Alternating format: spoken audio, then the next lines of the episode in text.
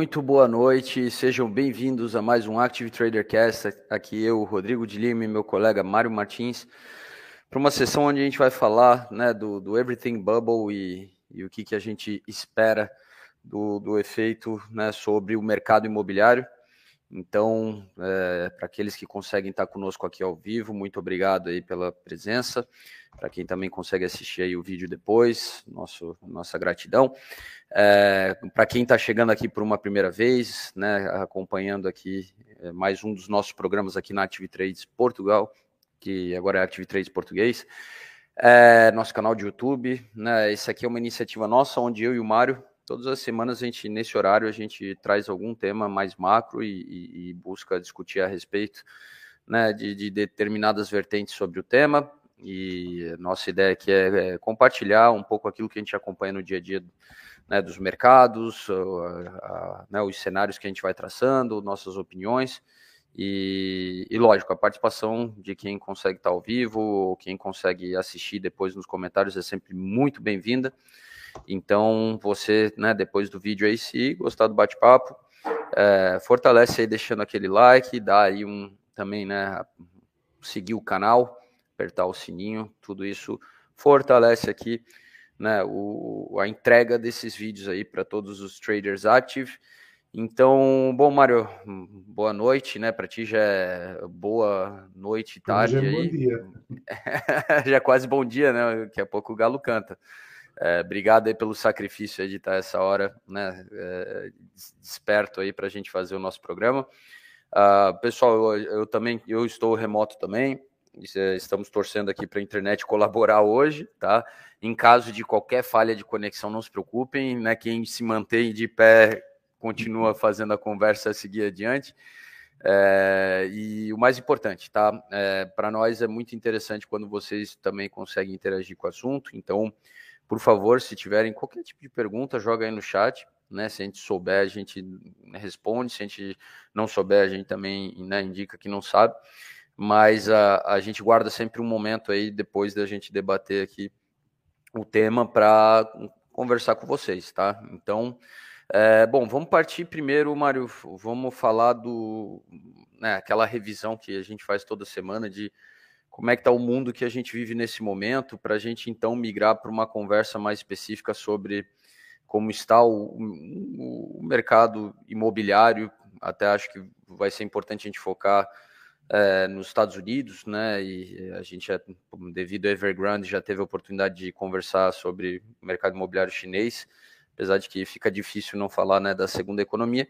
Mas a, a verdade é que o momento que a gente vive aí, a gente viu um, uma virada né, Doves para Rockish aí do Fed. É, alguns dizem aí que existe uma retórica agora parecida com, com a do Volcker nos anos 70. É, o problema é que estamos todos os agentes econômicos preocupados aí com uma possível recessão, mas os dados eles continuam ainda muito ambivalentes, como eu vi um termo ali, que eu achei bonito até, a gente tem de um lado aí números de emprego que impressionam, se a gente for falar da economia norte-americana, um nível de desemprego aí em 3,6%, mas ao mesmo tempo do outro lado a gente vê um mercado de trabalho uh, né, onde a oferta é muito, continua muito restrita, apesar aí de né, os empregadores terem reajustado significativamente aí os salários, tentando trazer mão de obra aí né, para o mercado de trabalho. A gente também vê de um lado uma, né, uma, uma curva de juros que se inverteu, uma inflação que se acelera, expectativa de um CPI, quem sabe até ultrapassar nos Estados Unidos aí o, a barreira dos 10%, é, ao mesmo tempo que a economia norte-americana continua se mostrando dinâmica e, e, e, de certa forma resiliente, né, com, com tudo isso que vem acontecendo. E, e até para, assim, né, da, da, falar da incerteza, eu, eu vi ali né, um, um estudo feito ali por uma equipe de macro do Banco Mitsubishi, onde eles fizeram né, um, uma pesquisa e, e, de cenários, né, e viram que os agentes têm uma expectativa muito parecida entre diferentes outcomes, né, para o momento que a gente vive. Então, é, é, é, bem bizarro quando a gente, né, eu vi aqui que nessa pesquisa eles diziam que 20% dos agentes esperam que né, o, a economia ela acabe, a economia norte-americana, aqui falando em específico dela, acaba entrando numa situação de Goldilocks, né, nem muito quente nem muito frio, um crescimento moderado, acompanhado de uma inflação que se venha a ser controlada. É, outros 5%, um, né, um, uma desaceleração de meio de ciclo, 5% estagnação, outros 20% uma estagflação e 30% recessão. É, recessão ainda não é unanimidade, né, mas é, tampouco a gente vê em consenso em qualquer uma das direções. Até antes da gente mergulhar no mercado imobiliário, Mário, assim, é, o que, que dá para a gente, né, quem sabe, sentir um pouco mais de conforto dos diferentes cenários aí que, que a gente vê que até os agentes estão confusos em decidir. Boa noite a todos. O mercado imobiliário é um mercado, sobretudo, regional. Uh, habitualmente temos uh, mercados que são uh, tradicionalmente muito fortes. O caso, por exemplo, dos Estados Unidos, que é habitualmente um mercado imobiliário muito forte, alguns países europeus tradicionalmente também têm mercados imobiliários fortes. E depois temos casos excepcionais, como por exemplo o caso de Hong Kong, que é o mercado imobiliário mais caro do mundo, que neste momento está a arrefecer. Uh, não há, não há como uh, tentar enquadrar um, um, um mercado imobiliário do, de uma forma única. Uh, tu hoje passaste-me, por exemplo, alguns exemplos de ETFs de, de imobiliário que nós vamos tentar adicionar na plataforma para os nossos clientes poderem ter a possibilidade de negociarem setorialmente uh, no, no, imobiliário, mas não é fácil estar, aliás, como tu, como tu viste pelos ETFs, são, são seis ETFs, todos muito líquidos, a dificuldade maior é escolhê-los, cada um com, com objetivos diferentes, mas não é, não é um, um, processo fácil de decidir qual é que é o melhor mercado imobiliário. O, o, que, o que se passa muitas vezes é períodos uh, de arrefecimento, períodos de, de, aquecimento. Neste momento, com a subida das taxas de juros, por exemplo, uma das coisas que preocupa Hong Kong é, é precisamente a subida das taxas de juros do dólar. O, o dólar de Hong Kong é fixo ao, ao, ao, dólar dos Estados Unidos. É fixo, não é 100% fixo, mas é quase, tem uma banda de variação muito pequena porque é permitida. Portanto, quando sobem os juros nos Estados Unidos, uh, o Hong Kong também tem que subir os juros e, se Hong Kong subir os juros, vai arrefecer ainda mais o mercado imobiliário local. Então, há, há diversas uh, variantes que afetam o, mercado imobiliário e que, por vezes, têm, têm efeitos imprevisíveis, têm, têm efeitos que não, não, não, são lógicos à primeira vista por exemplo, nos Estados Unidos, o mercado está super aquecido, continua a haver uma procura monstruosa por casas, mas há uma previsão de subida acelerada dos juros. Portanto, devia estar a acontecer um processo semelhante ao de Hong Kong e não está. Cada um tem, tem alguns detalhes particulares que a gente tem que levar em consideração, né, Mário? Hong Kong a gente sabe que está sob pressão com toda a mudança né, no ambiente político local. Muita gente né, decidiu partir né, por ver a China se fazer cada vez mais presente. Né, muitos optaram por aquela opção de de um passaporte britânico, né, que, que alguns tinham direito e, e da facilidade que o Reino Unido criou para ir para lá, mas a grande maioria, na verdade, tem ido para Singapura, né? Isso até tem gerado em Singapura ali um, uma aceleração dos preços aí do imobiliário. É, enquanto que se a gente for avaliar outros exemplos, né, o, o Reino Unido tem um, um caso bem particular que eu acho interessante a gente mencionar também, né? A gente que conhece bem, que saiu uma lei agora do governo, né? Houve medidas de, de segurança a nível de, da construção civil que é, no Reino Unido, né? A gente viu uh, uma falha que foi uma falha meio de regulação do governo e, e que levou muitas construtoras a usarem materiais que hoje em dia, né, não são aprovados. E então, assim, o mercado imobiliário local do Reino Unido tem agora toda uma situação uh, a nível né, político a ser resolvido que também tem colocado pressão sobre os home builders.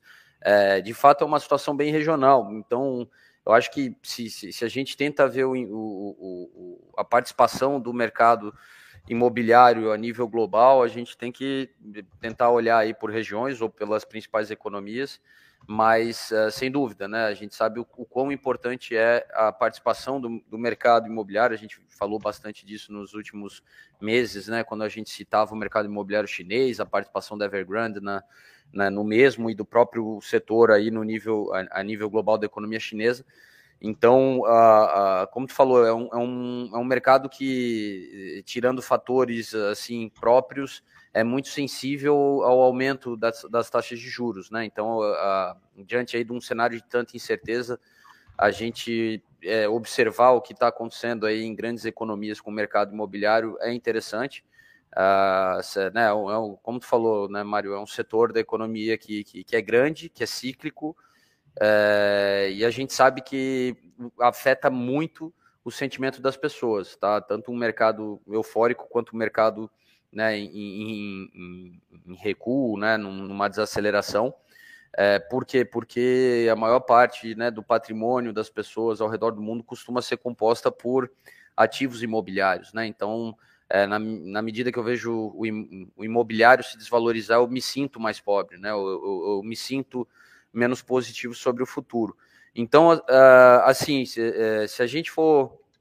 Vamos pensar primeiro agora nos Estados Unidos, Mário. Assim, é, a gente viu ali que, apesar de estar ainda bem aquecido, tá? Porque existem fatores históricos no mercado de, eh, né, no mercado uh, imobiliário norte-americano, que é o fator, né, o inventário de, de, de casas disponíveis é, é, é, reduzido, tá? Tem alguns indicadores recentes que têm mostrado, é, né, que, que é, na verdade, em janeiro, né, o, o, o número de casas disponíveis tanto para aluguel quanto para venda, foi o menor aí numa base histórica e não, e não melhorou até, até agora.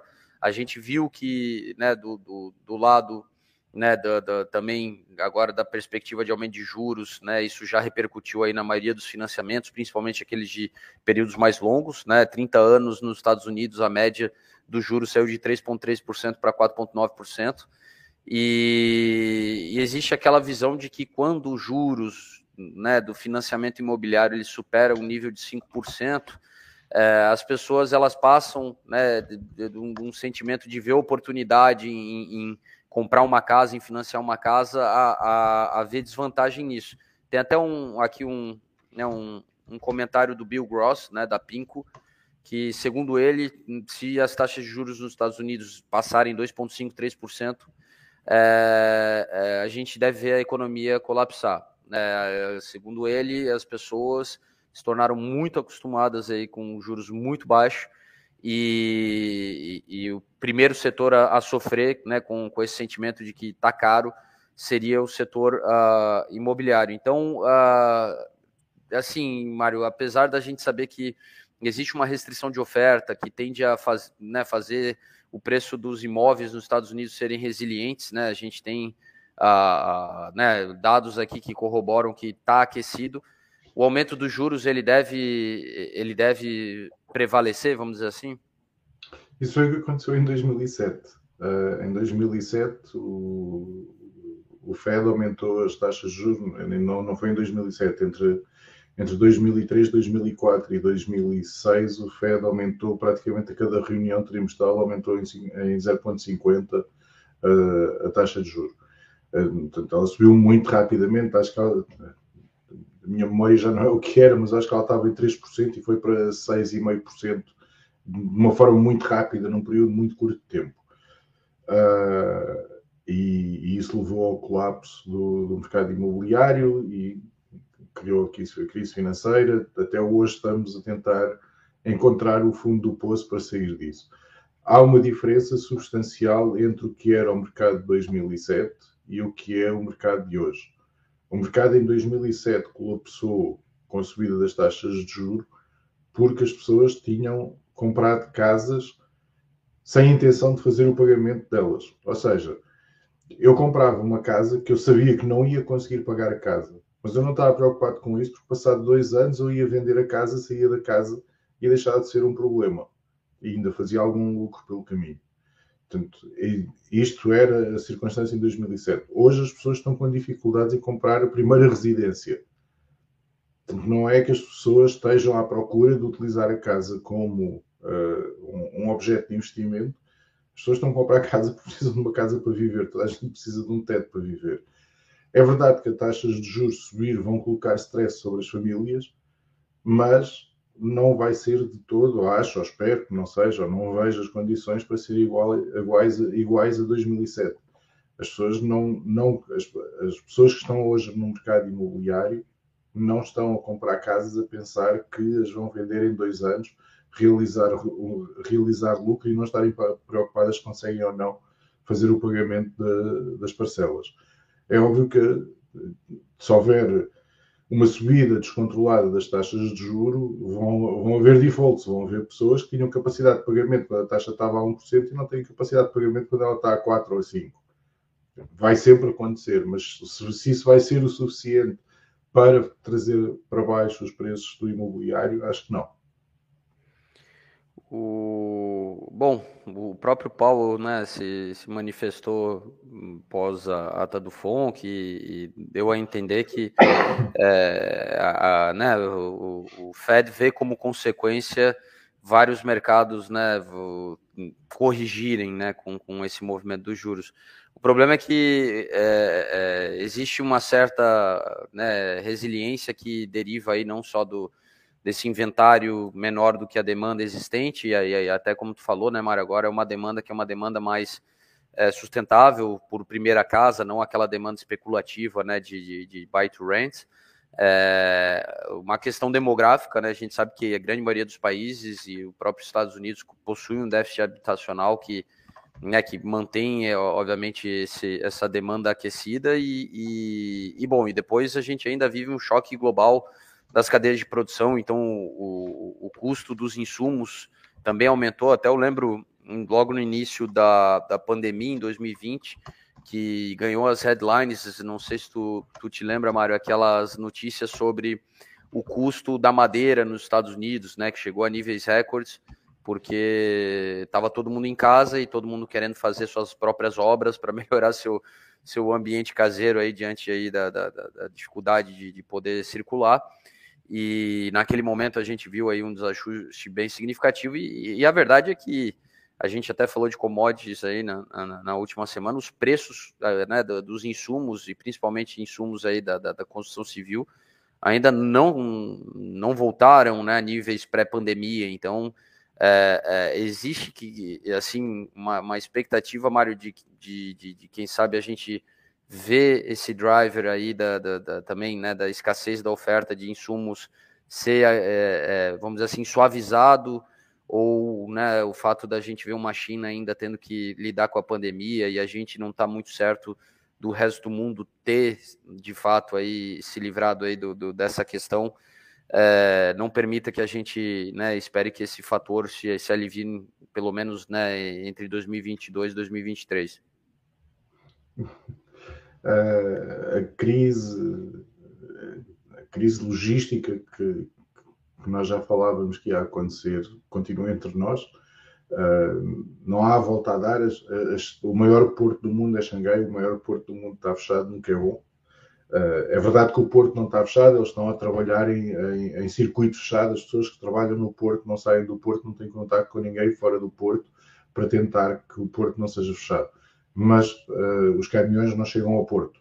Uh, o Porto estar aberto só por si não é, não, é uma coisa boa. O Porto não ter fechado, o Porto de Xangai não ter fechado é uma coisa boa, mas não é, não é a resolução de todos os problemas. Uh, e, e, Everything Bubble implica também que exista isto aqui um eu tenho um pouco de receio de utilizar a, a, a palavra bolha até ela rebentar, porque quando, até ela, quando ela não rebenta não é uma bolha, é um, é um mercado bullish. Sobrevalorizado. Não há uma bolha, só se pode dizer que é uma bolha depois dela rebentar, e até agora ainda não houve nada que tenha rebentado, portanto não e as pessoas andam a dizer que é uma bolha desde 2011, quando o Dow Jones estava em 11 mil. Uh, mesmo, mesmo que agora rebenta, que caia, eu acho que dificilmente vai para os 11 mil, pontos, para os 11 mil pontos. Portanto, não, as pessoas que andavam a dizer que era uma bolha aos 11 mil uh, claramente falharam a previsão e os que disseram aos 12 e aos 13 e aos 20, talvez os que disseram aos 25 ainda venham a ser provados certo, mas entre os 11 e os 25 vai uma grande distância. Mas I diverge. Na, no, na, na, na, parte específica da aquisição de materiais, disponibilização de materiais e transporte de material para construção, vai ser difícil, vai continuar a ser difícil e vai ser um grande suporte para os preços do imobiliário, mesmo com a subida das taxas de juros. Uma coisa interessante, no entanto, né, até porque a gente sabe que a crise do subprime foi uma crise que atingiu em cheio aí o setor imobiliário, principalmente o norte-americano, é, mas nesse momento, né, se a gente, é, né, falando aí do, desse setor, a gente vê que pelo menos não existe, o que tudo indica, um, um, uma situação crítica uh, do, do, do âmbito dos financiamentos, como a gente viu naquele momento, né, dos derivativos que foram criados para né, rolar carteiras de, de financiamento de, de, né, de um segmento com menos capacidade de pagamento. É, ao que tudo indica, né, não, não, não, eu não consigo ter certeza, mas parece que dessa vez aí a estrutura financeira né, por trás do, do, dos financiamentos das carteiras de financiamento não, não, não, não está tão frágil como naquele momento, né, Mário? Será que as lições de 2008 farão a gente, né, em caso aí de uma deterioração, né, do, do, do vamos dizer assim, do mercado uh, de casas nos Estados Unidos, uh, a gente evitar situações como aquelas que a gente viveu, de uma Fred Mac, uma Fannie Mae sendo resgatadas pelo governo federal? houve, houve uma série de legislação que foi introduzida para, imp para impedir que 2007 nunca mais se repetisse. Houve algumas partes dessa legislação que foram uh, suavizadas, retiradas e removidas durante o período do, do Trump, mas não foram todas, nem foram, nem, nem, nem foram acho, suficientes para deixar repetir o que aconteceu em 2007. Uh, a atenção hoje em dia do sistema financeiro à capacidade das pessoas terem para conseguirem uh, fazer face às suas obrigações financeiras é muito maior do que era em 2007. Uh, houve legislação específica introduzida nesse aspecto e houve também uma necessidade, houve também um, uma realização por parte dos, do, do, dos bancos que a ideia de emprestar à maluca se calhar não era uma grande ideia e que uh, uma análise cuidada de risco uh, continuava a ser relevante. Portanto, não há só não há só aqui um fator, não, não há só um fator legislativo, não foi só o legislador que se chateou. Uh, os acionistas dos bancos chatearam-se, os, os, os, membros do Conselho de Administração dos bancos chatearam-se, os funcionários dos bancos chatearam-se, toda a gente chateou. Uh, e foram criadas e foram impostas medidas para evitar que toda a gente chateie novamente. Eu acho que na perspectiva do que havia na altura, o, os empréstimos Ninja e os empréstimos Nina e os empréstimos em nome do cão e do gato e do pardal e os empréstimos em que as pessoas só diziam o nome e iam-se embora com 500 mil no bolso, isso não acontece hoje em dia. Portanto, uh, não existe no mercado essa, essa postura como existia em 2007. E, e, e os, os, os credit swap defaults clar, claramente indicam que não existe uh, credit default swaps, desculpa. Claramente uh, indicam que não existe essa expectativa no mercado. Pode-se inverter muito, muito rapidamente e pode toda a gente descobrir que afinal temos outro problema noutro sítio qualquer mas vai ser outro problema noutro sítio, não vai ser o mesmo problema no mesmo sítio. Não, verdade. Naquele momento foi, eles realmente exploraram o, o absurdo, né? Existia até aquelas, aqueles empréstimos que foram feitos para pessoas que não tinham nenhuma receita, não, nenhum emprego, nem nada. É, ninja, né? Os ninjas eram no income, no job, no assets. Caramba, hein, Mário? A gente que. que... Eu, não tenho, eu não tenho rendimento, eu não tenho emprego, eu não tenho ativos e tinha empréstimo. Não tem nada para provar que eu não, posso um dia pagar havia, isso havia, aí, né? havia literalmente empréstimos feitos em nome de, do animal de estimação. Que loucura. Não é um exagero. É, é, é, é a exuberância né, que, que, que gerou o que gerou. É, bom, Mário, uma coisa assim, a gente está vivendo né, uma fase diferente também, em termos de, de visão por parte dos investidores, e a gente sabe bastante como a questão é, também ambiental, né, hoje em dia, é, atinge todos os setores. E o setor da construção civil, né, num passe leso aí do, do, vamos lá, da tendência ESG, e a gente sabe que é, em muitos lugares, principalmente nos países do Ocidente, cada vez mais existe regulação em cima né, desse setor no âmbito da, da, da, qualidade ali da construção, não só né, da, do sistema financeiro que sustenta aí uh, os financiamentos, como a gente acabou de falar, e também exigências cada vez mais eh, ecológicas, né, vamos dizer, eh, nesse sentido. É, isso também podemos dizer que já começa a se tornar significativo em aumentar o custo né, de, de, de, de construir aí novos imóveis, ou, ou, ainda a gente não, não pode ser um fator a ser levado em consideração para quem está avaliando aí né, o, o, desempenho do setor da construção civil? Uh, não dá para eliminar fatores. Uh, eu posso tentar fazer uma análise e achar que alguns fatores são mais relevantes do que outros, mas uh, eliminá-los completamente não, é capaz de não ser uma grande ideia. O, é importante analisar quais é que são os fatores que vão ter maior influência.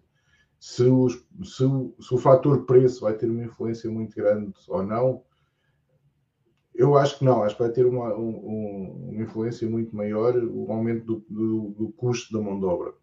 Nós estamos a, nós estamos a viver um período de, de aceleração rápida da inflação, ninguém estava habituado a isto.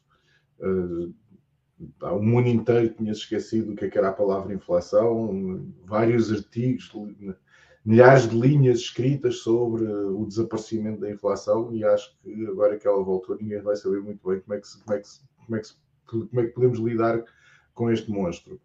Uh, esta inflação vai, vai, vai, a inflação tem um efeito circular. Uh, os preços dos materiais aumentam, o preço da construção aumenta, a inflação aumenta. Quando a inflação aumenta, os trabalhadores dizem que eu preciso de um aumento maior que mantenha passo com a inflação. O meu aumento de, do meu custo de produção vai provocar inflação, o que vai provocar um aumento dos custos de produção, vai aumentar um custo, um aumento dos, dos preços das matérias-primas, que vai aumentar, um, vai provocar de novo um aumento do preço do, do, do bem final. Portanto, nós, nós vamos entrar agora num ciclo que é diferente do ciclo que, que estávamos a viver. Nós estávamos a viver um ciclo em que toda a gente estava com medo de, de uma pressão deflacionária, da Europa, por exemplo, poder entrar numa pressão deflacionária igual ao que aconteceu ao Japão nos anos 90. Não vai acontecer, portanto, nós já conseguimos fazer na Europa, que ainda assim tem uma pressão inflacionária menor do que o Reino Unido e os Estados Unidos, por, por exemplo, nós já conseguimos fazer inflação para três anos. Portanto, temos três anos para não nos preocupar com a inflação se a resolvêssemos hoje. Uh, não me parece que a vamos resolver hoje. Parece-me que se, talvez para resolver em 2024. Portanto, temos uh, três anos pela frente. Portanto, se, se, as coisas não se deteriorarem muito, vamos ter nove anos uh, para não nos preocuparmos com a inflação. Mas não, não acho que seja viável retirar elementos da nossa análise uh, só para tentarmos chegar a, só para tentarmos fazer com que os números batam com a nossa ideia. Não, tem, tens razão. Até um, um, um, último elemento que eu também queria comentar, né, que, que, que nessa equação, né, da, da, da gente avaliar né, o, os incentivos e, e, as dificuldades né, que existem eh, no, mercado imobiliário, principalmente no momento como atual, a gente sabe que a gente vem de um período, né, assim como a gente viveu um período de juros baixos, a gente viveu um período ainda mais recente de incentivo é, por parte de alguns governos à compra de imóveis, né, a gente que acompanhou bastante isso de perto no Reino Unido, né, até tanto eu quanto tu, Mário, usamos aí alguns incentivos do governo para né, a gente financiar aí os imóveis, e, e, foram esquemas bem importantes, né? Até eu acho que tu, assim como eu, se não fosse o governo dar uma mãozinha, não teria ficado tão fácil a, a, a gente conseguir, né, chegar a um financiamento e, e, e, a conseguir comprar uma casa. O problema é que muitos governos agora, até para botar as contas em dia, estão secando esses incentivos e,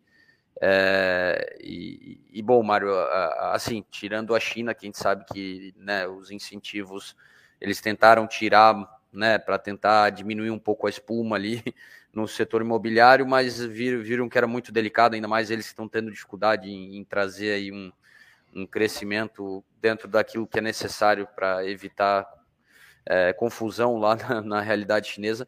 Nos outros países a gente vê o governo tirando o pé. Né? É, será que, é, na medida que uma recessão possa se consolidar, a gente pode voltar a ver incentivo fiscal nessa direção aí, né, de, impulsionar o mercado imobiliário? Eu quero começar por dizer muito obrigado ao governo uh, britânico. Se não fosse por eles, jamais teria conseguido comprar uh, a minha primeira casa. Não, completamente inviável eu ter encontrado dinheiro suficiente para fazer o depósito, até porque eu comprei quando muito perto ainda do, do fim da crise eh, imobiliária, Portanto, eh, em que os bancos estavam com requerimentos de depósitos absurdos. Portanto, se não houvessem incentivos fiscais, eu jamais teria conseguido comprar a minha primeira casa. Portanto, aqui, deixo aqui o meu, o meu agradecimento ao governo inglês pela, pela forma que, que eles ajudaram, não só a mim, Facilitaram, mas, né? Como, como, como, o governo conseguiu intervir, foi, para mim foi um, do, um dos melhores exemplos como o governo pode intervir para, para resolver um problema e não e, e ainda dar-se muito bem. Uh, no meu caso, por exemplo, eles, foi uma ótima sociedade em que os dois ganhámos dinheiro com o negócio e em que se o governo não tivesse intervindo, eu não teria ficado com casa e eles não teriam ficado feito, não teriam feito lucro com a minha aquisição.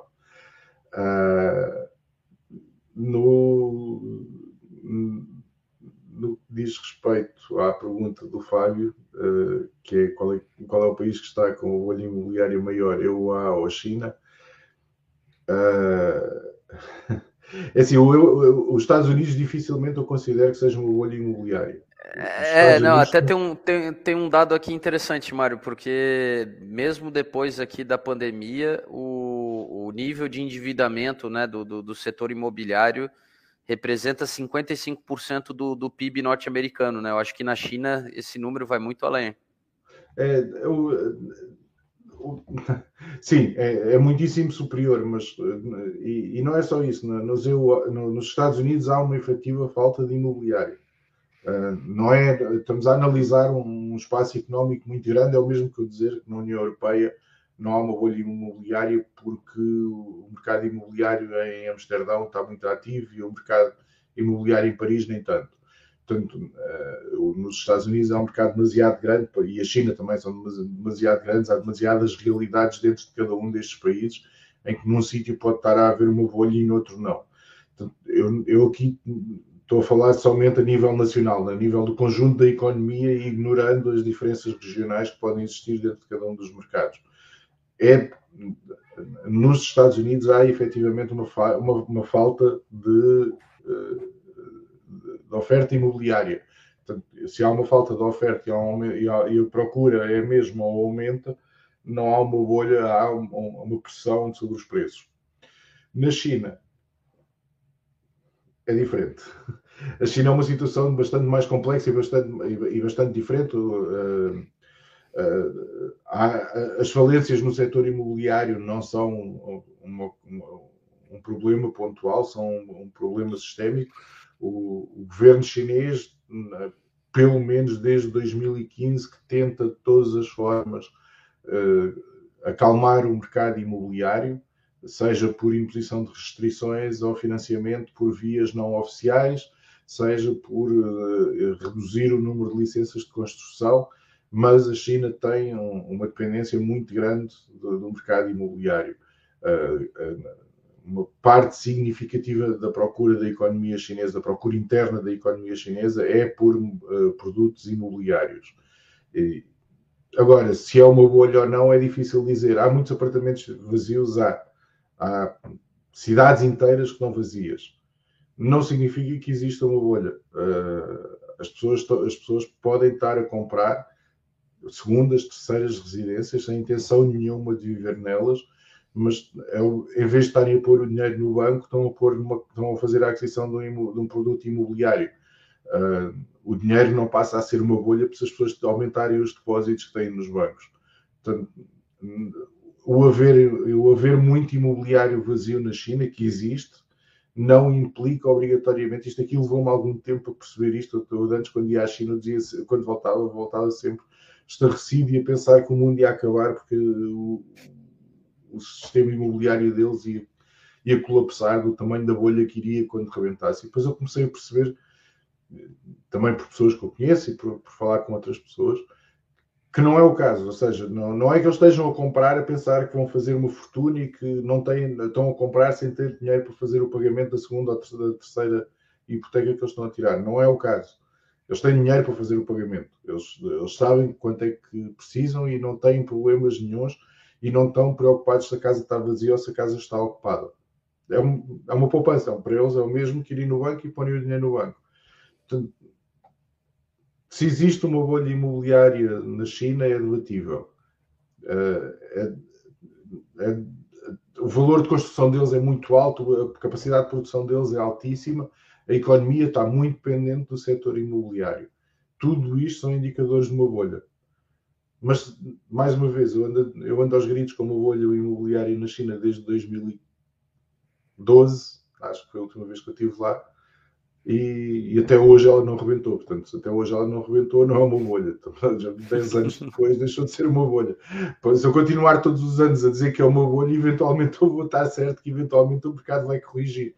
Mas.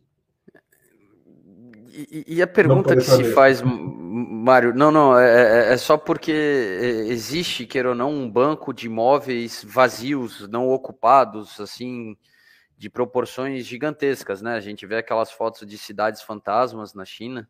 É uma pena que eles não podem exportar aquelas cidades fantasmas para lugares como o Brasil, que tem déficit habitacional aí.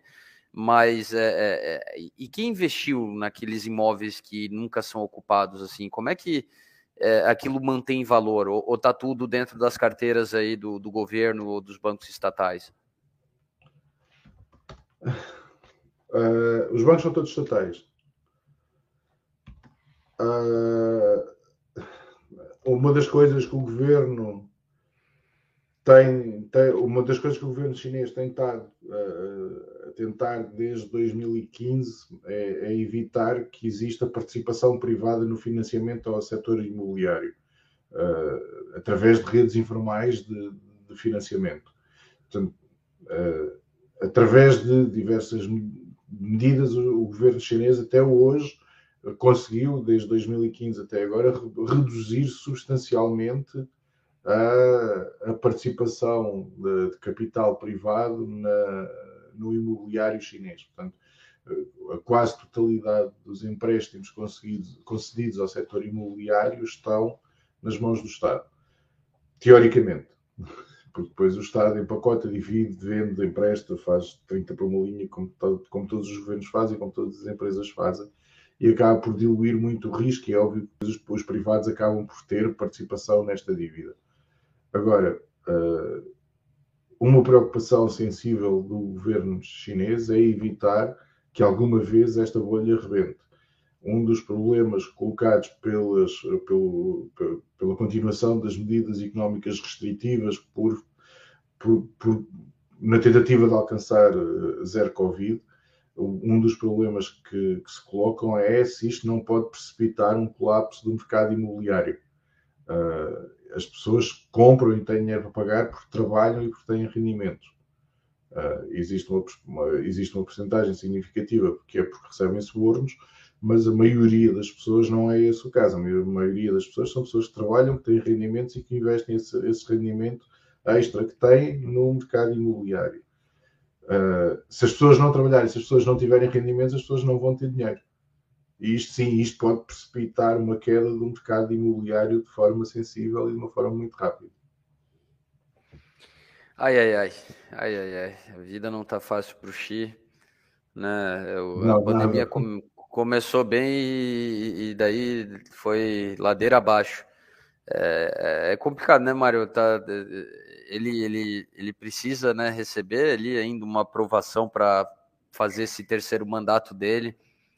É, as coisas estão ficando meio negras aí no horizonte, né? Será que ele, ele, ele mantém aí o, o prestígio aí que ele conquistou nos últimos 10 anos e vai ter apoio suficiente para ficar mais um mandato lá, Mário? Ou, ou, isso estaria em risco? Porque não parece que o, o mercado precifica isso, né? É assim, os chineses, a única coisa que estão preocupados é basicamente com o dinheiro. Uh, isto é uma coisa horrível de se dizer, mas é, é verdade. Eles são pragmáticos, né, Mário? Vamos dizer assim, né? É um mundo capitalista. Sim. Uh, o...